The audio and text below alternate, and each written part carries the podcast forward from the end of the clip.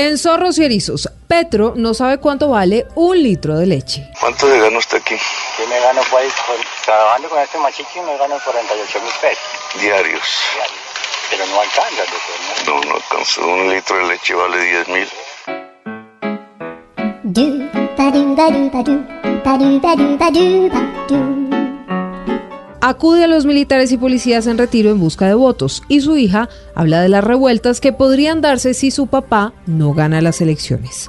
Escúchenos en Boombox, Spotify y todas las plataformas de audio y no olvide activar la campanita de las notificaciones para saber cómo se mueve el mundo de los zorros y erizos a días de la segunda vuelta presidencial.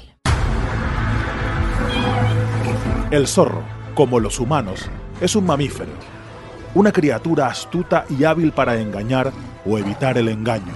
Como un político, el erizo, de cuerpo rechoncho, está cubierto de espinas y tiene una cabeza muy pequeña. Ante el peligro, adopta forma de bola. Como un político, Como en política todo es cuestión de método, la capital roja de Colombia. Y, y si lo veo, le voy a dar en la cara marica. Mamola, como decía. En votar, señores representantes. En la jungla de la política colombiana, ¿quiénes son los zorros y quiénes los erizos? Ya les contamos.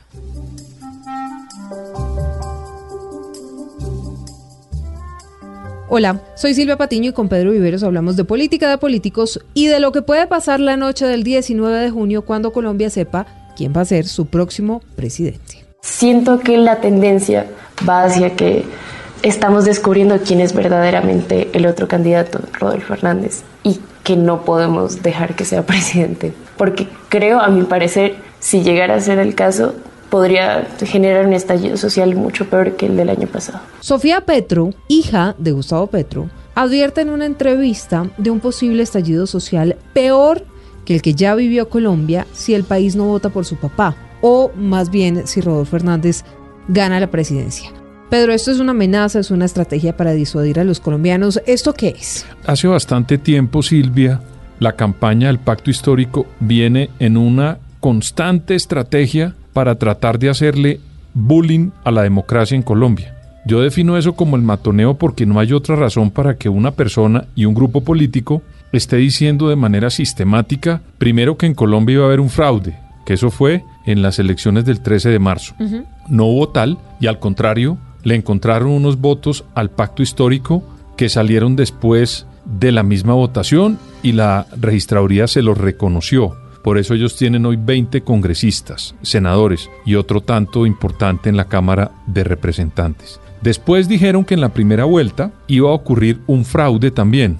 Y mire usted que el doctor Petro ganó la primera vuelta, tuvo que salir a decir, a reconocer su victoria. Y entonces yo siempre me llamo la atención, o me llama la atención, que en esta instancia en la que estamos, llegando al momento definitivo, el doctor Petro ahora salga con la tesis un poquito, en mi opinión, arriesgada, de no solamente decirlo él y miembros de su campaña política, sino su familia, de tratar de decir que si él no gana, pues vamos a tener unas revueltas como las que vivimos en el 2019.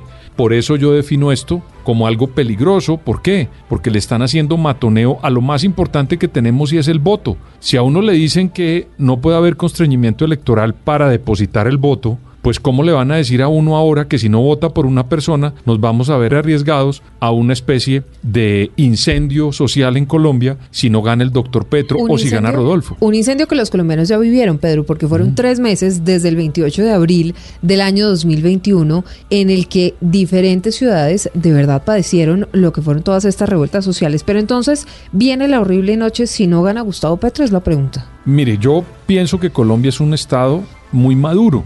Y digo estado porque tenemos unas fuerzas militares y de policía que sirven en el momento en el que se necesitan para mitigar lo que ocurre en Colombia por fuera de las normas de la conducta legal y transgrede lo ilegal. Eso por un lado. ¿Por qué digo Estado? Pues porque tenemos unas instituciones que en Colombia han sabido solventar múltiples problemas, incluso peores que este, al que nos está, digamos, llamando un grupo político como el Pacto Histórico a salir a las calles y volver a hacer un estallido social. Mire usted que, por ejemplo, los medios de comunicación nunca han dejado de informar en Colombia, a pesar de que haya personas que quieren taparle la boca y que no lo sigan haciendo. Allá hay una institución también. También está la Fiscalía, también están las Cortes, que son independientes. Luego, este es un país que cualquier cosa y cualquier persona que gane la elección, tenemos los instrumentos institucionales para poder mitigarlo. Óigame, Pedro, a propósito, Alfonso Prada, jefe de gabinete de Gustavo Petro, habló sobre lo que podría pasar después de que se conozcan los resultados. Ha dicho el registrador nacional que se van a conocer antes de las 8 de la noche, pero seguramente como se trata de dos candidatos, pues va a ser un proceso bastante rápido. Esto fue lo que dijo Prada. Vamos a aceptar los resultados, pero que claramente estamos en alerta máxima frente a que ese resultado sea total y absolutamente transparente. En la medida en que detectemos el más mínimo conato de fraude, actuaremos ante las autoridades. ¿Usted queda más tranquilo con la declaración de Alfonso Prada que dice que van a reconocer los resultados, eso sí siempre y cuando no haya fraude? Pues yo quedaría más tranquilo si lo dice Gustavo Petro. Porque mire usted que Gustavo Petro ha utilizado todos los eufemismos posibles para no decir que él va a cumplir cuatro años de mandato o que va a aceptar los resultados.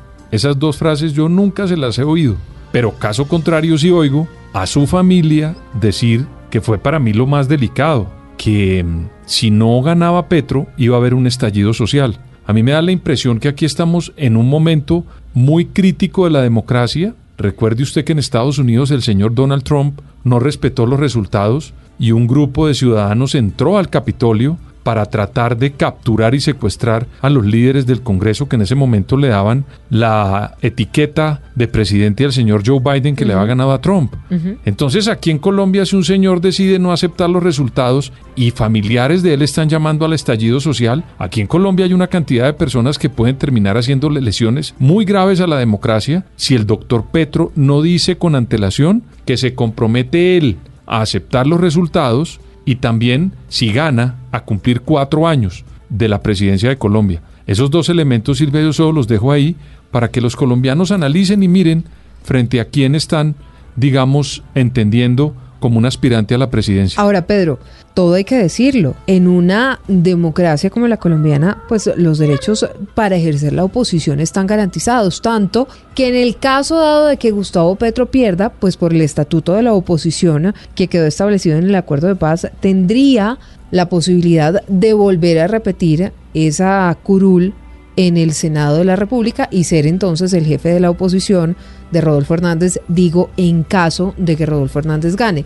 Y si no, pues ya veremos si Rodolfo Hernández acepta o no acepta esa curul. Pero todo esto para decirle que finalmente en Colombia pues están garantizados a través de la democracia los derechos para ejercer una oposición.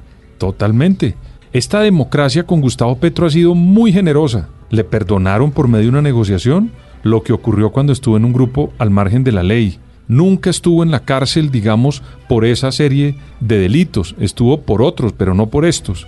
Y sin embargo, en una negociación se le dio, se le dio la posibilidad porque votaron los colombianos por él para ser alcalde, para ser senador, para ser representante y tres veces candidato presidencial. Entonces, si esa democracia ha sido generosa con él, lo mínimo que él debería hacer es respetar las reglas, porque en política la gente cuando está en una elección puede ganar o perder. El que gana presenta su plan de gobierno y gobierna, y el que pierde pues va a un sitio muerde, digamos, su derrota y se prepara nuevamente para volver a aspirar en la siguiente elección, punto.